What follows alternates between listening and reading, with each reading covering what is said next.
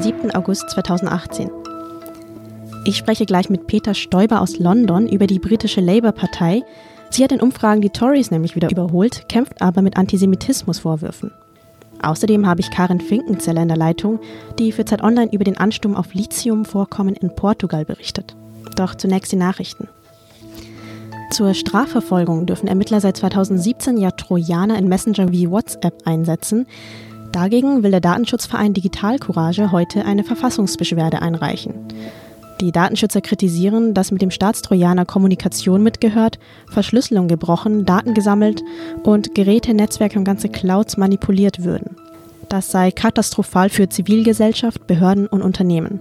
Der Staat, sagt Digital Courage, missachte seine Pflicht, Bürgerinnen und Bürger zu schützen, wenn er Sicherheitslücken gezielt offen halte. Trotz der anhaltenden Debatte plant die Bundesregierung derzeit keine Rückkehr zur Wehrpflicht. Die Widerrufung der Aussetzung der Wehrpflicht stehe überhaupt nicht zur Debatte, sagt eine Regierungssprecherin. Auch das Verteidigungsministerium unterstützt die Forderung nicht. Die CDU hatte vorgeschlagen, junge Menschen wieder zu einem Dienst in der Bundeswehr oder einer sozialen Einrichtung zu verpflichten. In Kolumbien tritt der neue Präsident Ivan Duque sein Amt an.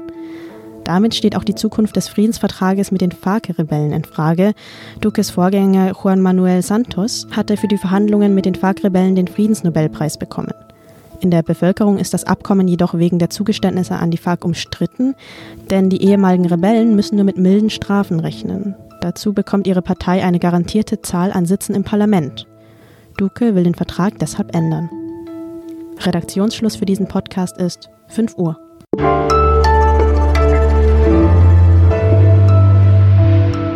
Mein Name ist Vanessa Wu. Hallo. Erinnern Sie sich noch an Jeremy Corbyn, den Chef der britischen Labour-Partei? Im britischen Wahlkampf war er ja der Hoffnungsträger vieler junger Linker, vor allem in den Großstädten, denn wo Corbyn war, da waren auch große Menschenmassen. Nach der Wahlniederlage und seiner unklaren Haltung zum Brexit wurde es aber ruhiger um ihn. Also richtig, richtig ruhig, monatelang. Nun stehen die konservativen Tories unter Theresa May aber so schlecht da wie seit Jahrzehnten nicht mehr, in den Umfragewerten sogar hinter der Labour. Unser Autor Peter Stoiber lebt seit 2010 in London. Am Montag hat er für Zeit Online eine Corbyn-Analyse geschrieben.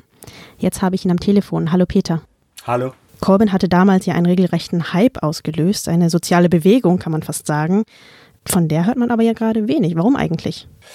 Das hat einerseits damit zu tun, dass sich viel in den letzten Monaten so um Brexit gedreht hat. Also vor allem um die Versuche Theresa Mays, ihr Kabinett auf einen gemeinsamen Kurs zu einigen. Und andererseits, man hat während der Wahl vor ein bisschen mehr als einem Jahr jetzt, da war eben viel los, da gab es diese ganze Kampagne, die so viele junge Leute mobilisiert hat. Und wenn nichts passiert, wenn keine Wahl da ist, dann laut das Ganze so ein bisschen ab. Einen anderen Grund hast du noch in deinem Text genannt. Die Labour hat ein neues, ziemlich radikales Programm aufgestellt. Ja, genau. Im Hintergrund sind sie natürlich dabei, um zu gucken, was kann man machen. Also was würde unsere Politik sein jetzt, wenn wir in den nächsten Wahlen gewinnen würden? Und die Chancen dazu, die stehen ja auch. Also wenn es zu vorgezogenen Neuwahlen kommen würde, dann würde Labour als Favorit antreten, anders als noch bei den letzten Wahlen. Aber weil eben keine Wahlen sind, ist das nicht so besonders, äh, wird es nicht so heftig diskutiert jetzt in den Medien. Dafür eine neue Antisemitismusdiskussion. Was ist denn da los? Im Moment geht es um die Definition von Antisemitismus. Das ist, daran hat sich die jüngste Debatte entzündet. Und da hat eben die Labour-Partei eine leicht abgeänderte Form dieser Musterdefinition der International Holocaust Remembrance Alliance angenommen. Und das hat zu Kritik geführt dass Corbyn eben Antisemitismus toleriert in seiner Partei. Und eben diese Vorwürfe, die sind schon,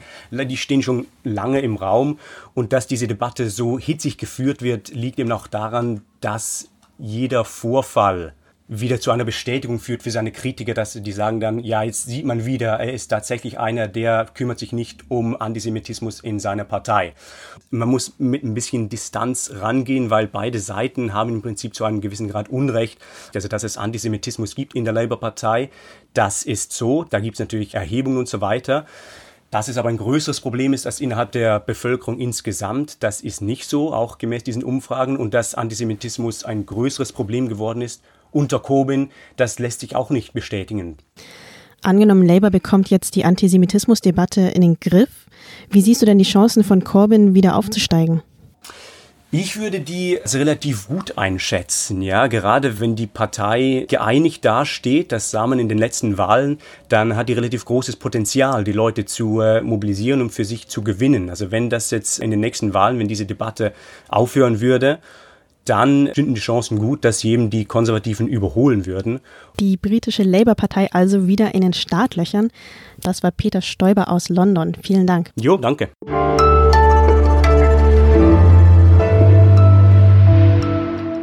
Und sonst so? 5 Uhr Aufstehen, 5.30 Uhr Sitzmeditation, 6.30 Uhr Körperübungen, 7.30 Uhr Frühstück und dann wandern. Und vor allem nicht sprechen. Mehrere Tage lang. In Deutschland erfreuen sich gestresste Großstädter immer mehr an sogenannten Wanderretreats, angeleitet durch buddhistische Mönche.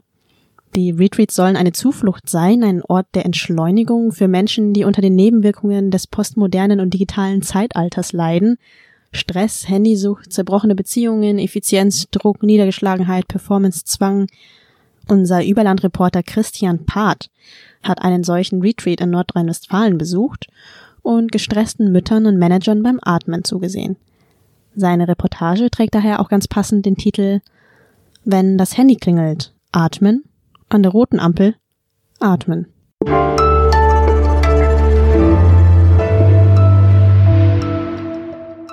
Wissen Sie, woher Lithium kommt, der Rohstoff für unsere ganzen Akkus?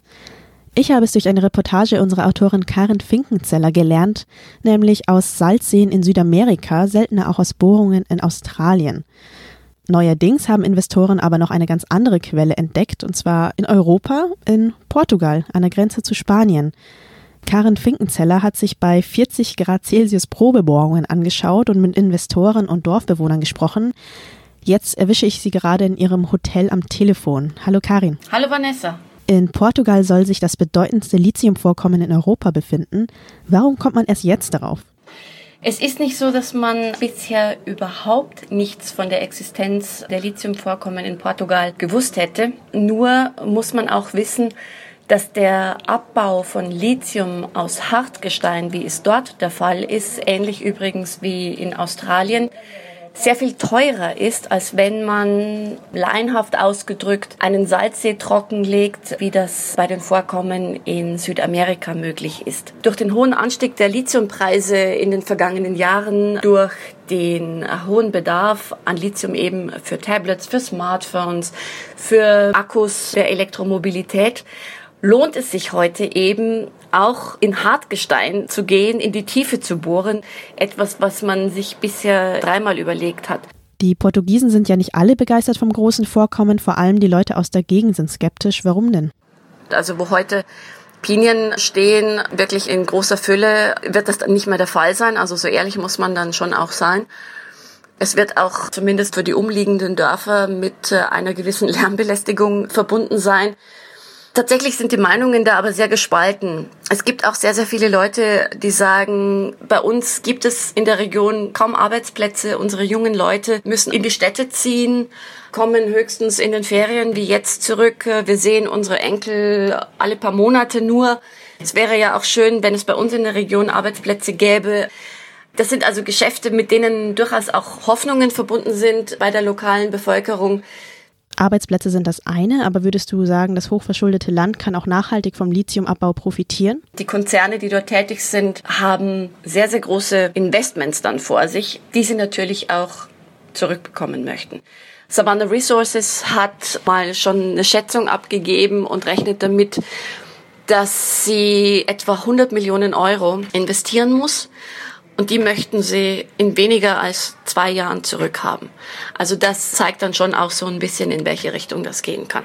Okay, dann sehen wir ja mal, ob das 2019 was wird. Danke dir, Karin, schon mal. Ihre Reportage Das weiße Gold von Portugal können Sie auf Zeit Online nachlesen. Sie hörten was jetzt, den täglichen Nachrichtenpodcast.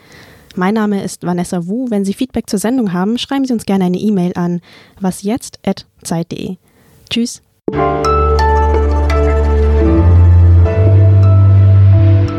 Wie hält sich Recherche eigentlich bei 40 Grad Hitze aus? Man kann 40 Grad im Schatten aushalten, wenn man weiß, dass man anschließend wieder in den Schatten darf oder vielleicht auch in ein klimatisiertes Hotelzimmer.